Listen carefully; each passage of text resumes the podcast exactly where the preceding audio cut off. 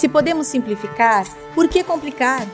Nossos comportamentos demonstram onde estão as nossas convicções, que não podem estar firmadas nos prazeres deste mundo, nos sentimentos das pessoas ou mesmo no fermento dos fariseus. Com menos paixões inflamadas, temos mais convicções firmadas. Com menos ideias abstratas, temos mais clareza nas verdades absolutas. E podemos enxergar muito melhor aquilo que Deus tem para nós. Uma vida guiada pelo Espírito traz um coração manso e humilde. Por isso, devemos reavaliar nosso comportamento e desenvolver um estilo de vida que realmente agrade a Deus. Vamos juntos, como igreja, avaliar agora para ir mais longe depois. Bom dia, que bom podermos estar juntos em mais uma jornada na nossa série Quando Menos é Mais, estava ouvindo aqui essa canção junto com você e como Deus fala ao nosso coração. A vida machuca, mas Deus cura. Você pode repetir isso comigo? A vida machuca, mas Deus cura. Eu não sei como você chegou até aqui, mas a gente vive num mundo onde a gente sempre quer mais. Mas muitas vezes o menos é mais.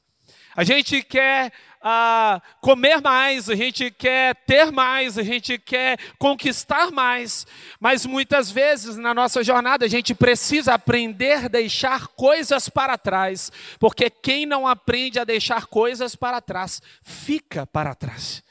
E eu preciso na minha jornada colocar diante de Deus o que eu preciso deixar? Como eu posso viver a minha jornada? O texto de Provérbios 15, no versículo 17, Salomão, dos homens mais sábios do mundo, disse: É melhor ter verduras na refeição onde há amor do que um boi gordo acompanhado de ódio. Talvez uma belíssima refeição seja algo leve, tão leve quanto viver uma vida leve, viver uma vida sem carregar pesos desnecessários. Uma das coisas que eu mais fui ministrado nessa manhã, ao ler o devocional do nosso pai, pastor Carlito Paz, foi o seguinte: tudo que perde propósito na sua vida deforma você. Tudo que perde propósito, se o recurso perder propósito, deforma. Não é que você não pode ter poupança, mas se essa poupança não tem um propósito, ela vai deformar você. Ela vai deformar a sua trajetória.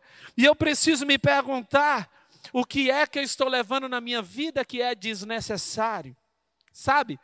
Pequenos pesos numa longa jornada se tornam insuportáveis. Carregar peso desnecessário é ruim.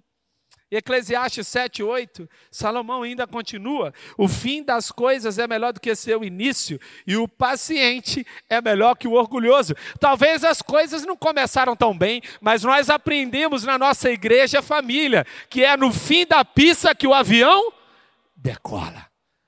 É no fim da pista que o avião decola. Talvez muitos anos se perderam, mas eu creio que você não vai ficar parado no chão há, ainda há voos que você vai voar que você ainda desconhece, amém? Eu creio que você vai olhar do alto aquilo que ainda você vê de baixo, em nome de Jesus. Deus vai te surpreender, Deus vai trazer cura em áreas que nem você acredita mais, porque onde a sua fé morreu, ainda Deus acredita que você vai ampliar a sua consciência sobre o que Ele pode fazer. É impossível, mas Deus pode. Às vezes precisamos ganhar menos dinheiro para ter mais paz. Tem pessoas que perderam a família quando aceitaram uma promoção. Porque aquela promoção era de fato abandonar valores, abandonar princípios. E quando ela aceitou aquilo, todo o seu tempo que era dedicado à sua família agora se tornou dedicado ao dinheiro, ao recurso. E aos poucos a família foi se perdendo. Sabe, uma das estratégias mais tristes que o inimigo utiliza, o inimigo ele não chega com um canhão na frente da sua casa para destruir você. Ele é como um cupim. Ele nem, você nem vê, mas ele está ruindo as estruturas. Ele está rompendo com coisas que você não está vendo, mas aos poucos ele vai destruindo os alicerces da sua família, os alicerces da sua casa, os alicerces da sua vida. E não podemos deixar fazer isso. Eu quero, junto com você, caminhar. Vamos reavaliar a essência da nossa vida. Como estamos fazendo isso de forma prática? Vamos avaliar o que nós estamos fazendo hoje. Em Ageu, capítulo 1, no versículo 7, o, apóstolo, o, o profeta já diz: Vejam aonde os seus caminhos os levaram. É interessante que Ageu é um homem de mais de 80 anos que é levantado por Deus para acordar uma geração jovem que estava adormecida e paralisada. A questão não é a idade que você tem, a questão é o tamanho da fé que você tem. Ainda nesse tempo você pode ver coisas extraordinárias acontecendo na sua vida. Nessas três semanas que nós estamos vivendo nessa série, essa segunda mensagem. Na primeira, nós falamos sobre relacionamentos. Mas agora, nós vamos falar sobre comportamento e na última, nós vamos falar sobre espiritualidade. Vamos então para a segunda mensagem dessa série curta, chamada então agora nesse tema de hoje, reavalie seu comportamento. E para isso, eu queria que você assistisse esse testemunho. Vamos ser inspirados através do que Deus fez na vida do Álvaro.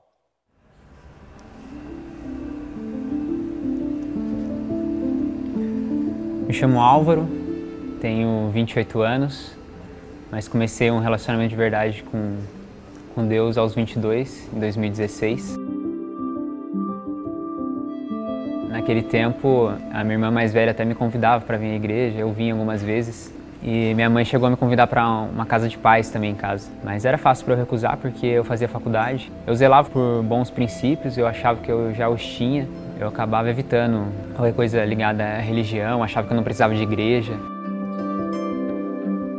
Fui confrontado na faculdade. Uma garota, uma amiga, chegou em mim e disse que eu precisava de uma célula. Na época era uma célula, hoje é um grupo da cidade. E eu falava: não, loucura, não preciso disso, meus princípios já são bons, eu não preciso de uma célula.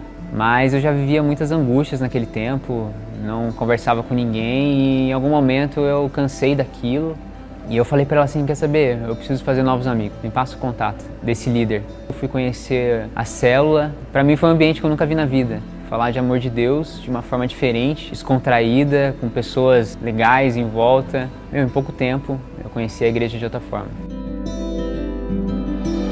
Aquele mesmo dia eu vim numa celebração e já pensando que na outra semana, no fim de semana, eu já ia levantar a mão aceitando Jesus porque eu estava com sede daquilo, eu estava conhecendo Jesus de outra forma e foi isso que aconteceu. Eu aceitei a Jesus e foi impressionante como quantas coisas mudaram naquele momento. Né? Parece que os meus olhos se abriram para algo novo. Eu comecei a perceber a minha família, comecei a perceber as pessoas que estavam à minha volta, coisas que eu não tinha reparado antes.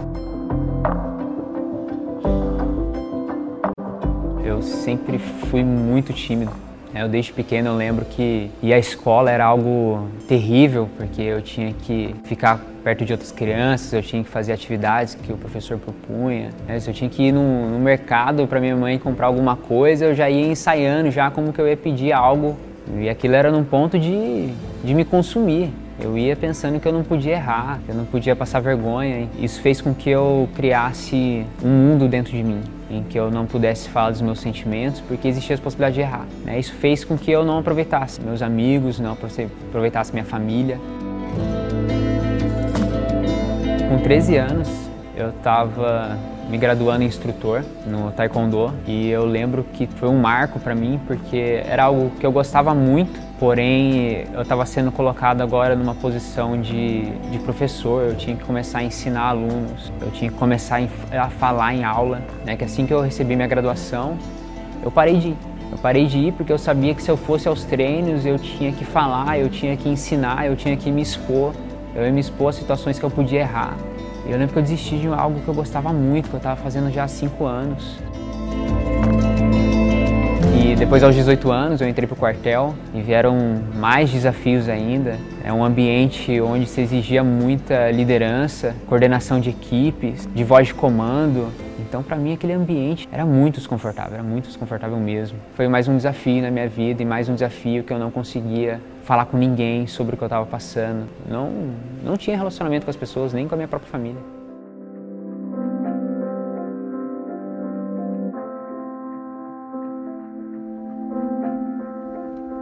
Em 2016, é, dez dias de, após a minha conversão, eu estava em casa arrumando minhas coisas para ir trabalhar. Eu estava no quintal e eu vi no despertador da minha mãe tocando várias vezes na, no quarto bem ao lado do quintal. E eu sabia da condição da minha mãe, eu tinha uma frustração muito grande porque ela sempre foi muito doente. E em algum momento, naquele dia, me passou um pensamento assim, cara, se na hora que esse despertador ligar, a minha irmã me chamar, eu já sei o que aconteceu.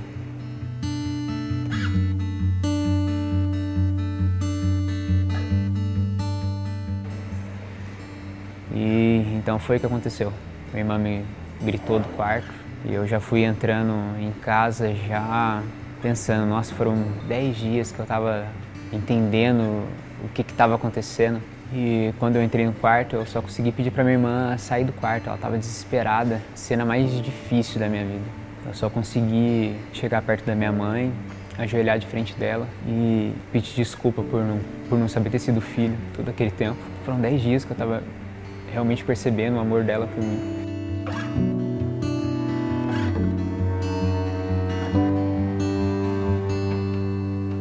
No dia seguinte, o, o, o velório dela, o meu líder de célula estava lá. Ele orou por mim, ele me trouxe para perto. Tudo que eu tinha era igreja. Eram os amigos, era a célula, era alguém para falar daquilo que eu estava sentindo. E foi para lá que eu fui.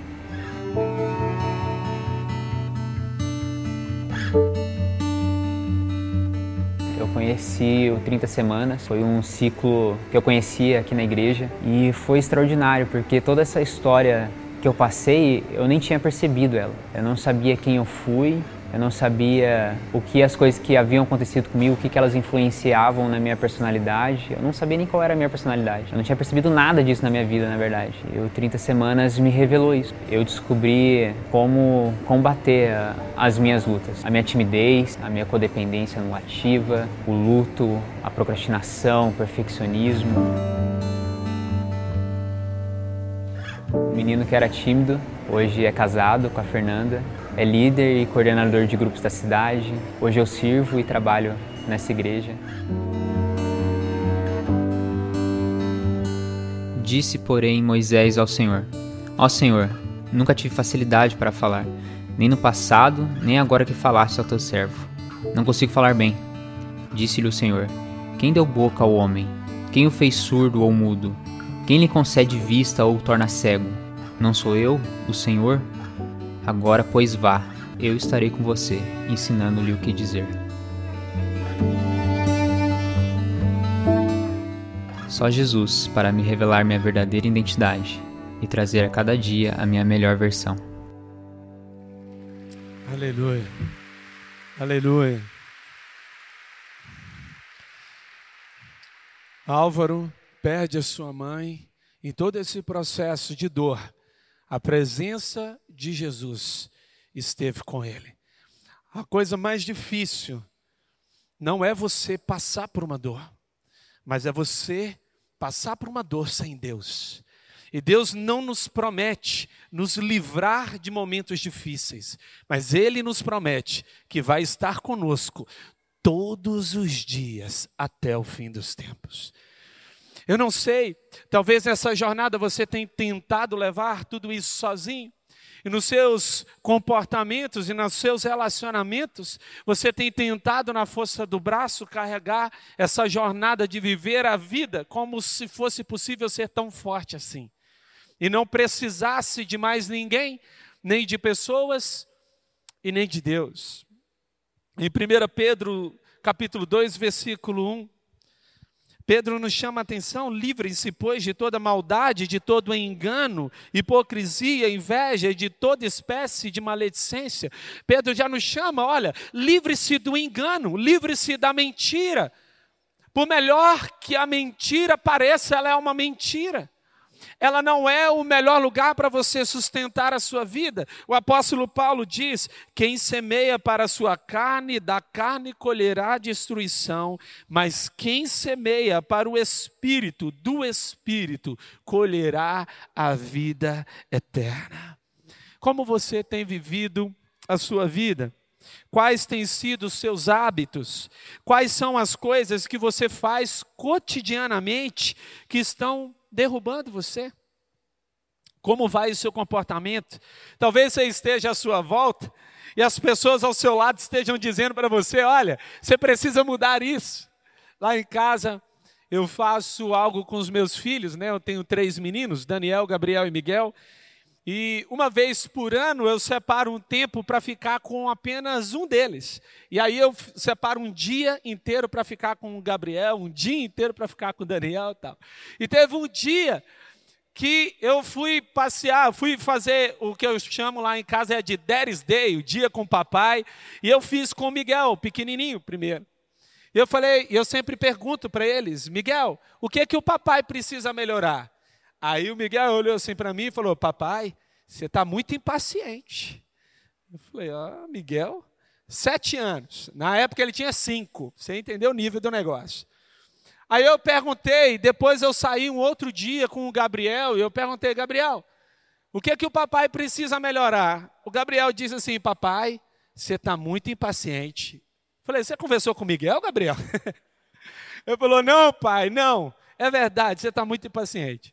E depois eu fiz no tempo com o Daniel e eu perguntei, Daniel, o que o papai precisa melhorar? O que, é que vocês acham que ele disseram? O que, é que ele disse? Você está muito impaciente. Eu tenho uma saída só. Ou eu mudo e melhoro, ou eu vou continuar a mesma pessoa, e eu creio que a minha família não pode continuar sofrendo em áreas que eu estou perdendo. E como é que eu começo então a fazer, a reavaliar o meu comportamento? E eu começo a olhar, eu falo, filho, me ajuda.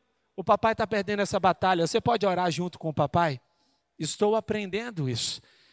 Eu não sei você, mas eu preciso mudar. Alguém aqui que precisa mudar alguma área da sua vida? Talvez sua esposa ou seu marido levantou sua mão agora. Fala assim: levanta, você está precisando. A gente sempre precisa, sempre tem alguma coisa que a gente tem que mudar. A Bíblia diz ah, sobre um momento de quatro leprosos, está descrito lá em 2 Reis 7, versículos 3 a 4. Preste atenção. Havia quatro leprosos junto à porta da cidade. Eles disseram uns aos outros: Por que ficar aqui esperando a morte? Se resolvemos entrar na cidade, morreremos de fome. Mas se ficarmos aqui, também morreremos. Vamos, pois, ao acampamento dos arameus para nos render. Se ele nos pouparem, viveremos. Se nos matarem, morreremos. Entre a possibilidade da vitória e a fatalidade da derrota, decida arriscar. A melhor coisa que você tem que fazer hoje é se arriscar, no sentido eu preciso mudar. Eu preciso dar um passo de fé. Tem gente que está falando, eu estou esperando as coisas melhorarem para eu mudar. Não funciona assim. Com Deus é assim: você põe o pé, depois ele cria o chão. Amém? Você dá um passo de fé e Deus começa a mostrar que seu passo de fé abre novas portas, abre novos cenários, abre uma nova realidade. Quando você se move em fé, tudo à sua volta é contagiado por um ambiente onde as impossibilidades podem acontecer. A vida, ela não pode ser vivida sem a fé. Oséias 6, versículo 3 já nos chama atenção sobre como a gente deve viver. Conheçamos o Senhor, esforcemos-nos por conhecê-lo. Eu preciso me mover em busca do Senhor, Ele é o único que pode me ajudar. Imagine você que você está se afogando. E já imaginou alguém que está se afogando e ele tem o, eu vou pôr aqui o azar, ele tem a má sorte de chamar e gritar por socorro, e quem está passando próximo ali vê, é alguém que não sabe nadar? E então essa pessoa que não sabe nadar decide pular na água para ajudar a salvar você que está se afogando. O que vai acontecer com os dois? Os dois vão se afogar. Na água da vida, somente Deus sabe pular ali e te resgatar de lá. Se você entende que você está precisando de ajuda, está precisando de socorro, você precisa voltar os seus olhos para o Senhor, onde ninguém vê, ninguém toca, só Deus, se você permitir. Algumas perguntas importantes: quais são os seus verdadeiros conflitos? Onde estão os seus verdadeiros conflitos? Salmo 43, versículo 5, versículo 5. Por que está assim tão perturbada dentro de mim? Ele está falando sobre a sua alma. Por que a minha alma está tão perturbada dentro de mim? Talvez você tenha áreas que você esteja escondendo. Olha só essa frase, grave no seu coração, escreva na sua, em qualquer lugar que você puder escrever. Não deixe sua caixa preta abrir apenas quando o seu avião cair. Não deixe a sua caixa preta abrir apenas quando o seu avião cair. O que é que está precisando saber? Quais são as informações preciosas? O que é que precisa ser dito? Quais são os pecados que estão sendo escondidos? Qual é a agenda dupla? Qual é a jornada que você não está falando? Abra seu coração, porque aquilo que está encoberto não pode ser curado, mas aquilo que é colocado sobre a luz recebe cura e restauração. Segunda pergunta: quais são as suas tentações? Em Romanos 7, no versículo 15, Paulo diz: Olha, não entendo o que faço, pois não faço o que desejo, mas o que odeio. O que está tentando você? A gente tem um princípio aqui na nossa família. Se você confessa tentação, você não precisa confessar pecado. Se você pede ajuda quando você está sendo tentado, você não precisa ter que voltar e pedir ajuda quando as coisas já foram destruídas. Peça ajuda, fala: olha, eu estou precisando de ajuda, essa área aqui para mim é difícil. Terceira pergunta: quais são os seus pecados? Em Salmo 32, versículo 3, o salmista diz assim: Enquanto eu mantinha escondidos os meus pecados, o meu corpo definhava de tanto gemer. Quando a gente tenta esconder, é pior. Vai destruindo a gente de dentro para fora. A gente fica com a consciência pesada, a gente não consegue dormir, a gente sabe que está errado. Eu preciso pedir ajuda, eu preciso pedir socorro. Fala, olha, eu estou pecando. Mas e se as pessoas souberem quem eu sou? Eu aprendi algo muito importante. É melhor eu ser odiado por quem eu sou do que ser amado por quem eu não sou. É melhor que as pessoas saibam de fato o que eu sou do que elas olhem para mim. Elas têm uma visão sobre mim que não é uma realidade. Elas estão amando então uma fantasia. Elas estão gostando de uma fantasia. Quais são os seus pecados ocultos? Jesus está pronto para te perdoar agora mesmo, amém? Talvez você olhe para o seu erro e você acha que ele é muito grande. Não há nada que aquela cruz não possa te perdoar. Naquela cruz, o que cravou Jesus lá não foi o Império Romano. O que cravou Jesus lá foram os nossos pecados, o meu e o seu pecado. E quando ele estava na cruz, ele chamou o seu nome, o meu nome. Ele sabia que nós estaríamos aqui nessa manhã e que precisaríamos sermos libertos do nosso pecado. Isaías 55, no versículo 7. Volte-se para ele, volte-se ele para o Senhor, que terá misericórdia dele, volte-se para o nosso Deus, pois ele dá de bom grado o seu perdão. A pergunta chave hoje é: quais serão as suas escolhas agora? Quais serão as suas escolhas hoje? Eu estava conversando com alguns alunos do Colégio Inspire, dou aula lá, e estava dizendo para eles que o futuro ele não acontece. O futuro é uma colheita. Eu estou semeando todos os dias o meu futuro. Ele não é um acontecimento isolado, ele é uma semeadura que eu faço um dia de cada vez. E um dia eu vou colher. E se eu não estou gostando dos frutos que eu estou colhendo, é melhor mudar as sementes que estou semeando. E se eu não estou gostando da vida que eu estou trazendo, eu preciso mudar aquilo que eu semeio. Robert Schuller diz: você pode viver sem muitas coisas, se você tiver por quem viver. Viva para Deus, viva para o próximo, viva para além de si mesmo. Quando a gente descobre que a vida é muito maior do que nós mesmos, eu paro de brigar e de tentar esconder quem eu sou, e eu tento entender que a vida é sobre algo muito maior do que eu. Então não é sobre minhas ambições, não é sobre os meus projetos, não é sobre os meus sonhos, mas é sobre o que, que Deus planejou para a minha vida. Antes de você nascer, Deus teve um sonho. E você veio para essa terra para realizar esse sonho. Você é uma expectativa do céu. Eu não sei se você entende isso. Enquanto você não cumprir essa expectativa do céu, você não vai ser feliz, porque felicidade não é um lugar onde você chega, é um lugar onde Deus te coloca. A felicidade é quando você fala, Deus, eu não sei mais o que fazer. Então você se ajoelha diante de Deus e fala, Deus, eu preciso de ajuda. Eu aprendi com Deus a ficar de joelhos até que Ele me coloque de pé. Até que Ele me coloque no lugar onde Ele deseja. A nossa vida é sobre essa vivência. Nós estamos iniciando um novo ciclo do 30 semanas. E o 30 semanas é exatamente sobre isso. É uma jornada onde nós reconhecemos quem nós somos e precisamos em Deus viver essa jornada um dia de cada vez. E eu quero trazer aqui sete princípios que nós aprendemos no 30 semanas. Primeiro princípio: mudar um defeito de cada vez. O homem de discernimento mantém a sabedoria em vista, mas os olhos do tolo vagueiam até os confins da terra. Você já teve aquela sensação, aquele pico de ansiedade, quando você vai fechar os olhos para dormir, você se lembra de tudo que está errado? Porque naquela hora, né? Você lembra, nossa, eu não paguei a conta, nossa, eu não fechei a porta, nossa, vem um monte de coisa na nossa cabeça, e você fala assim: alguém resolve alguma coisa na hora de dormir, gente? Me ajuda aí.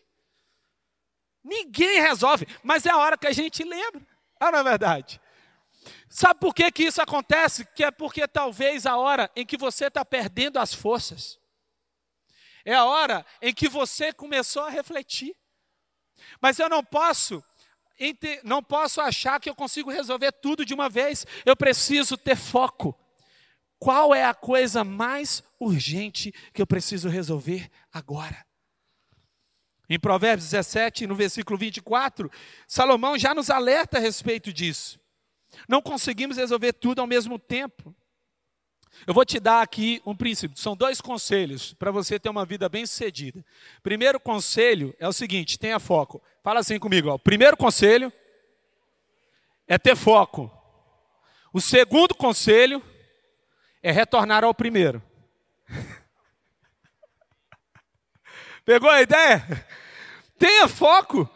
Porque a gente põe e fala assim: quais são as minhas prioridades? Se prioridades está no plural, alguma coisa já perdeu. Já não é mais prioridade. Então o que, que eu tenho que fazer? Qual é o meu problema principal? O que eu preciso resolver agora? um jornalista muito conhecido pelos seus conselhos e pela sua sabedoria, foi chamado por um grande empresário que disse: Olha, eu vou te dar um recurso gigantesco. Se você me der o melhor conselho que você pode me dar. O jornalista ficou pensando, refletiu, falou: Olha, eu vou te chamar. Isso é uma história real. O jornalista então chamou o empresário, convidou, esse empresário foi e chegou. E então o jornalista diz o seguinte: resolva uma coisa de cada vez. Ah, aí você fala: esse é o grande conselho, esse é o conselho de milhões de dólares. Sabe por quê? Porque você não precisa resolver tudo, você precisa resolver uma coisa de cada vez. Porque nessa tentativa de resolver tudo, a gente acaba não resolvendo nada. A gente acaba levando as coisas sem resolver. A gente acaba perdendo tudo. Se você não sabe para onde olhar, se você não tem um foco para onde olhar, o inimigo te arruma uma miragem. Ele arruma um jeito de tirar sua atenção. Mas há um segundo princípio que aprendemos no 30 semanas. 30 semanas, buscar uma vitória de cada vez. Jesus nos ensina em Mateus 6, quando nós oramos, dá-nos hoje o pão do mês. Não, ele diz: dá-nos hoje o pão de cada dia.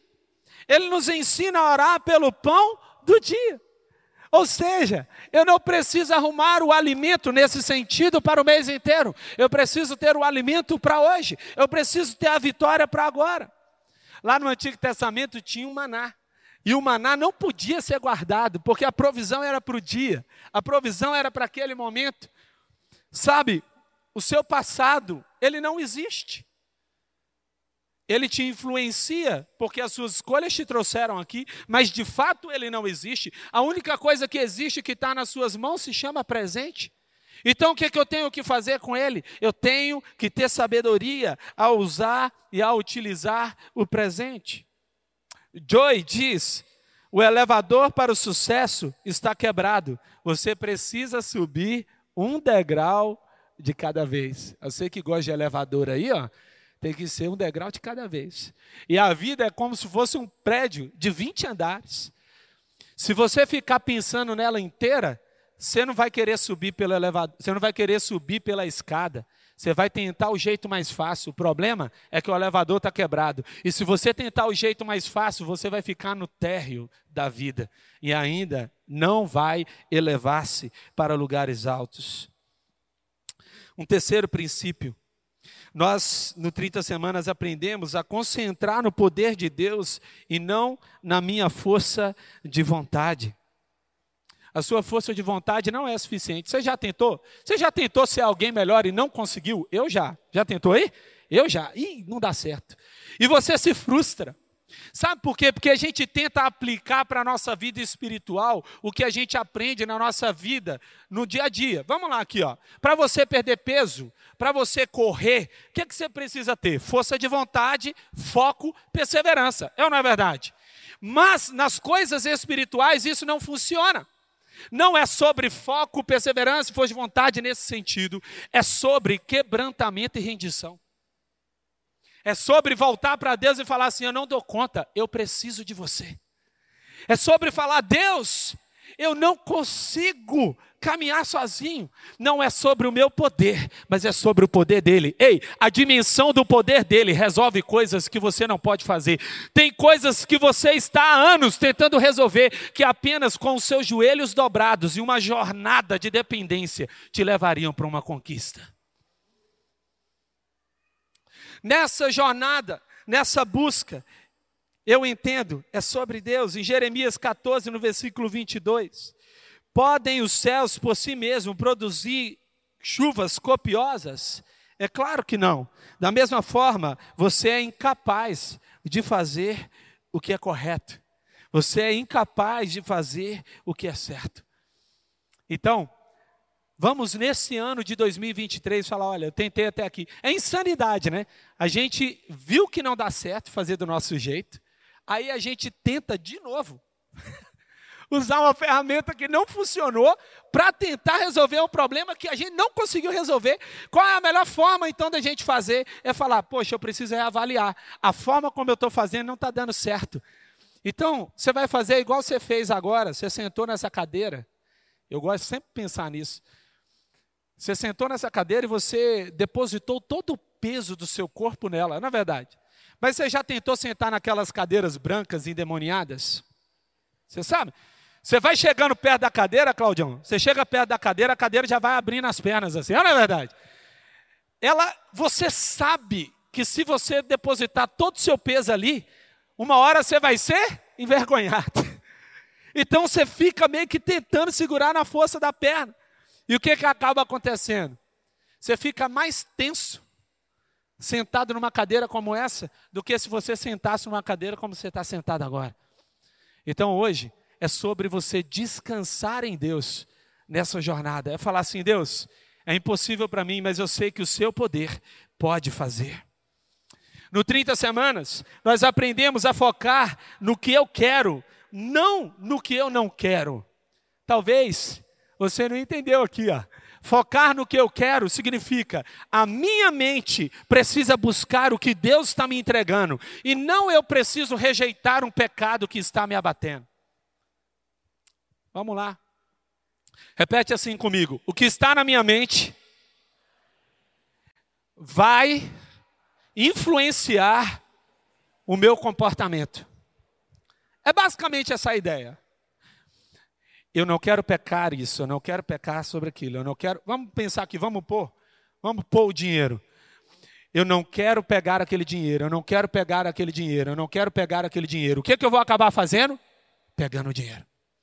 A melhor forma de você cair é você tentar rejeitar o pecado. A melhor forma de você vencer é você virar de costas para o pecado e falar: Eu quero Jesus, eu quero Jesus, eu quero Jesus. Hoje eu vou vencer, eu estou com Jesus. Ele é o autor e consumador da minha fé. Nele eu posso todas as coisas. Em Cristo Jesus eu sou mais que vencedor.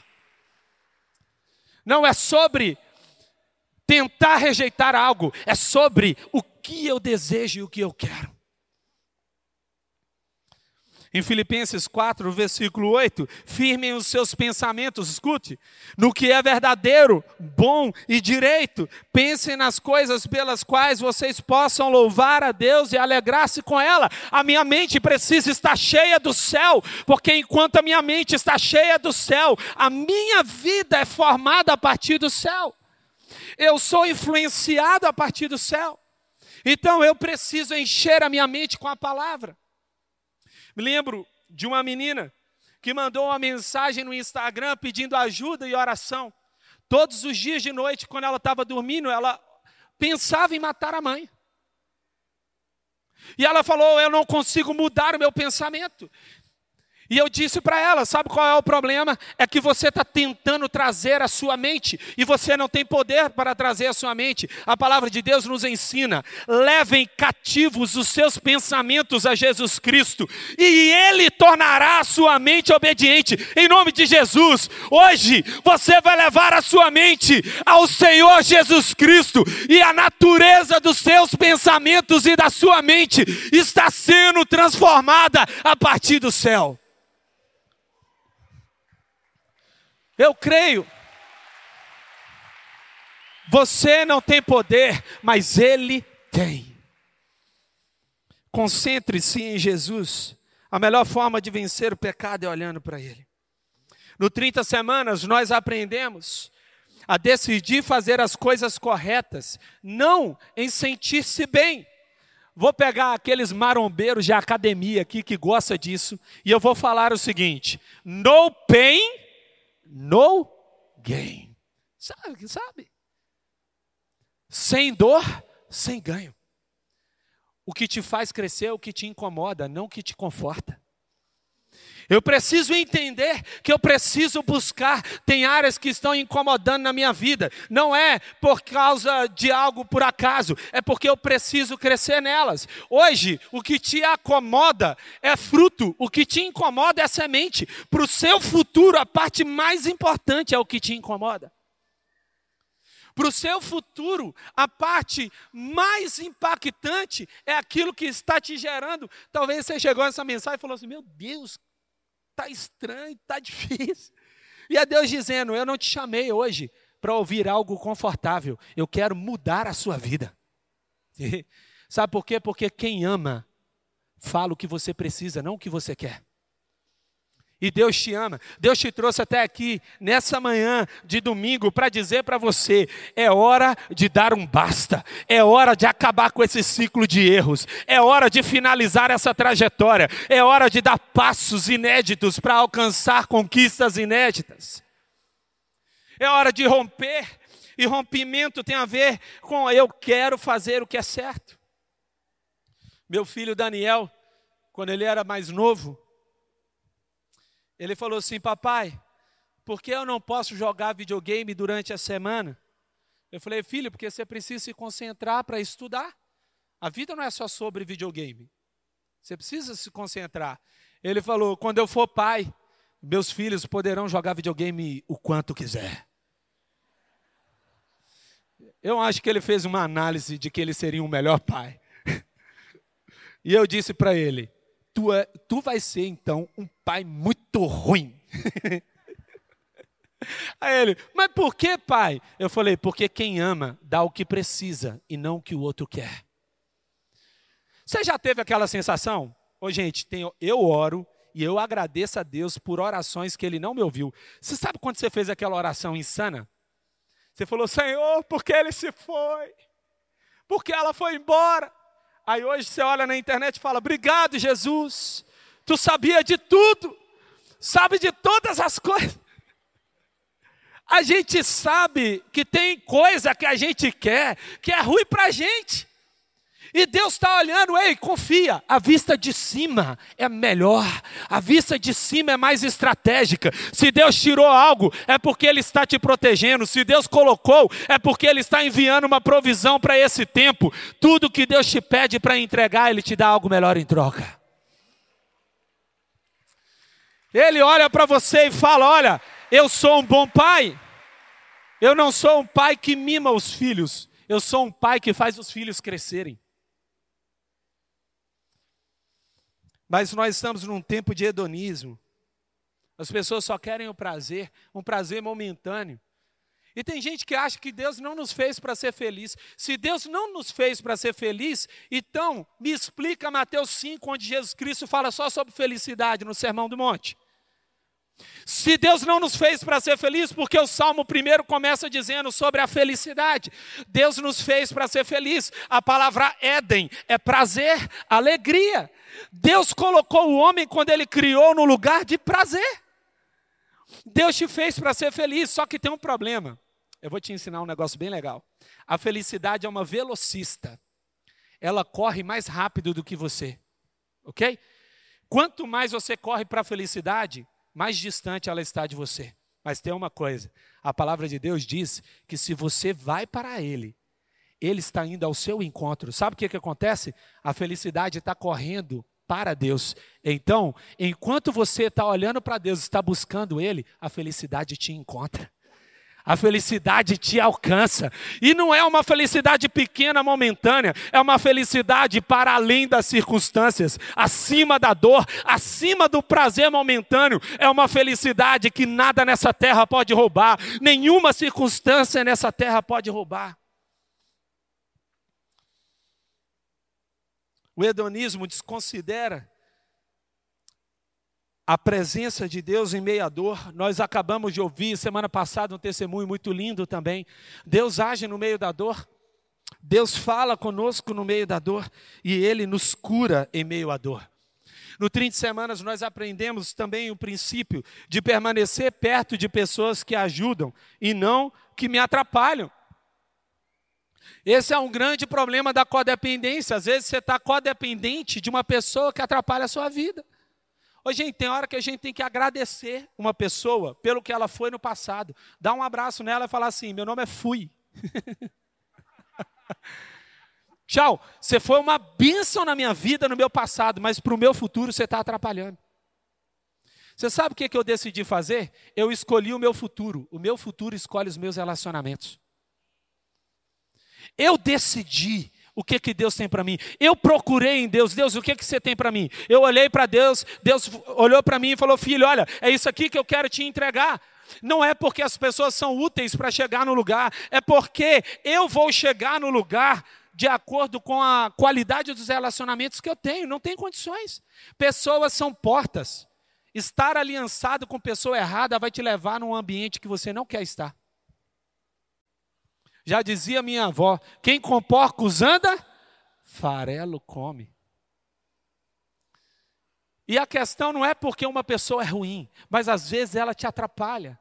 Às vezes ela não é para estar com você naquele tempo. Em Provérbios 27, 17 diz assim: As pessoas aprendem umas com as outras, assim como o ferro afia o próprio ferro. Que tipo de pessoa eu preciso caminhar comigo para me ajudar? Não é a pessoa que diz o que eu quero ouvir. Eu tenho para mim um princípio. A pior pessoa para eu caminhar é o superficial. Ele é o mais nocivo, porque ele diz tudo o que eu quero e nada do que eu preciso. O superficial não te confronta. Às vezes você precisa andar com a pessoa que ela te fala algo que você fica incomodado. Eu gosto de andar com gente que pensa diferente, porque essa pessoa me ajuda. Ela me ajuda a ter uma outra perspectiva. Então eu preciso caminhar e eu preciso olhar ao meu redor. Quem é que está andando comigo? A Bíblia já chama a atenção. As más companhias corrompem os bons costumes. Ou talvez você deva lembrar disso. Se você não quer ser picado, fique longe das abelhas. Se você não quer, de alguma forma, sofrer algo desnecessário, decida escolher com quem você vai andar. Todo relacionamento cumpre a sua missão quando Deus é glorificado. O último princípio que eu quero trazer: foque no progresso, não na perfeição. Não ache que as coisas vão ficar perfeitas. Tem gente que tem o ideal. Teve uma vez que eu encontrei uma mulher aqui na igreja, Claudião.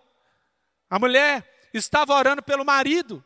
O marido não se convertia, não entregava a vida a Jesus, tinha vários vícios. E eu encontrei depois de anos essa mesma mulher.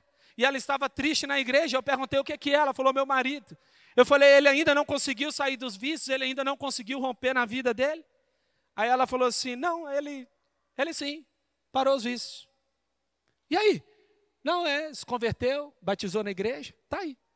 Mas ele é difícil. Eu falei: não, não, você é difícil, misericórdia.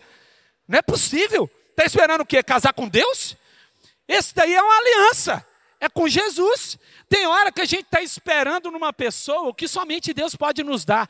Toda pessoa que você coloca no lugar de Deus, você está fadando ela ao fracasso. Você está dizendo para ela, você não vai dar conta.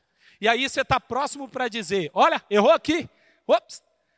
E nós aprendemos também no 30 semanas que se eu quero mudar a minha vida, eu tenho que mudar eu mesmo. O foco é sobre mim. Eu não tenho poder sobre os outros, mas sobre as minhas decisões. Filipenses 1, no versículo 6. Estou convencido de que aquele que começou a boa obra em vocês vai completá-la até o dia de Jesus Cristo. É um processo, ele vai chegar. Esse processo está sendo um dia de cada vez caminhando para a conclusão. A religião vai exigir de você perfeição. Jesus exige de você o seu coração, a sua entrega. É só você falar assim: Jesus, eu estou aqui. Você consegue ver que Deus está fazendo algo de bom na sua trajetória? Você consegue perceber que algumas coisas Deus já curou na sua vida? Então você não pode buscar a perfeição. O que eu quero buscar é o perfeito. Amém? Eu não vou buscar a perfeição, eu vou buscar o perfeito. Ele é perfeito. Os meus olhos permanecem nele. Em 1 João 5, no versículo 18, sabemos que todo aquele que é nascido de Deus não está no pecado. Aquele que nasceu de Deus, Deus o protege e o maligno não o atinge. Essa palavra aqui declarada é o seguinte: se você decidir permanecer em Deus e na sua trajetória, às vezes a gente esquece disso, na sua trajetória você decidir, eu quero, Senhor, eu quero continuar te buscando. Eu quero continuar me rendendo ao Senhor. Eu não consigo sozinho. Eu preciso de você. E quem sabe você não vai errar, porque você é humano, e pode ser sim que você erre. Mas uma coisa é muito bonita, é que na casa do pai, os filhos erram, mas não perdem o um propósito. Os filhos erram, mas não perdem o um destino. Os filhos sempre voltam a sonhar, sempre voltam a acreditar, falando assim: eu vou mudar, eu vou mudar. Eu creio que as coisas estão mudando. Eu coloco a minha fé depositada em ti. Glória a Deus, que bom que você recebeu esta palavra da fé, essa mensagem. O Espírito Santo agiu e certamente Agora é hora de você poder dar uma resposta para Deus. À luz do que você recebeu nesta mensagem de fé, pregada com tanto amor, uma mensagem bíblica de Deus para o seu coração, é hora de você dar uma resposta para o Senhor. E eu quero convidar você a dar uma resposta e quero fazer três convites para você. Aí na sua tela agora aparece um QR Code e um número de WhatsApp para que você que tomou uma decisão possa então entrar em contato conosco agora. O primeiro convite é se você ouviu esta mensagem e quer tomar uma decisão de arrependimento e de receber Jesus no seu coração como Salvador e Senhor da sua vida agora. A outra decisão que você pode estar tomando agora e celebramos com você é se você quer retornar para a igreja, voltar para a fé. Talvez você se desviou dos caminhos do Senhor e da igreja, mas hoje é o tempo de voltar, é tempo de arrependimento, de mudança de vida, de voltar para a família da fé. Então, bem-vindo você que está tomando a decisão de retorno agora. Não importa quanto tempo você esteve afastado, não importa se você se afastou dessa ou de outra igreja cristã ou evangélica, bem-vindo de volta à família da fé. E o terceiro convite que eu quero fazer para você é se você quer ser batizado. Então, se você quer ser batizado em águas, se você está em São José dos Campos ou em qualquer cidade onde temos uma igreja da cidade ou aí na sua cidade, entre em contato conosco agora pelo WhatsApp ou pelo QR Code e diga: Eu aceitei Jesus, eu quero ser batizado. Eu não tinha sido batizado em águas ainda, no batismo de imersão, que é o batismo que Jesus viveu lá no Rio Jordão, sendo batizado por João Batista, e eu quero ser batizado em águas também. Então entre em contato conosco. Amém? Então, bem-vindo à família da fé. Parabéns por tomar uma destas decisões hoje, após ouvir esta mensagem.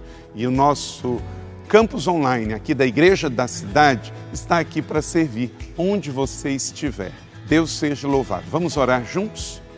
Pai, eu quero te agradecer por cada um que recebeu agora a tua palavra e ela tocou no coração e eles estão dando uma resposta para o Senhor. Eu abençoo cada um dos que nos acompanharam agora nesta transmissão. Que o Senhor abençoe as suas vidas, os que tomaram a decisão de te aceitar, de voltar para a igreja ou se batizar, nós assim os recebemos e os abençoamos em nome de Jesus. Amém. Obrigado por estar conosco. Se você tem qualquer outra dúvida também, aí no chat ou nas nossas mídias sociais ou no WhatsApp, mande para nós e nós vamos entrar em contato com você. Somos a Igreja da Cidade, uma família para pertencer. E aqui no Campus Online, uma família para pertencer onde você estiver. E seja bem-vindo também às nossas celebrações presenciais. Você pode ver aí no vídeo também os horários e os dias que temos celebrações. Bem-vindo, Deus te abençoe e até a próxima.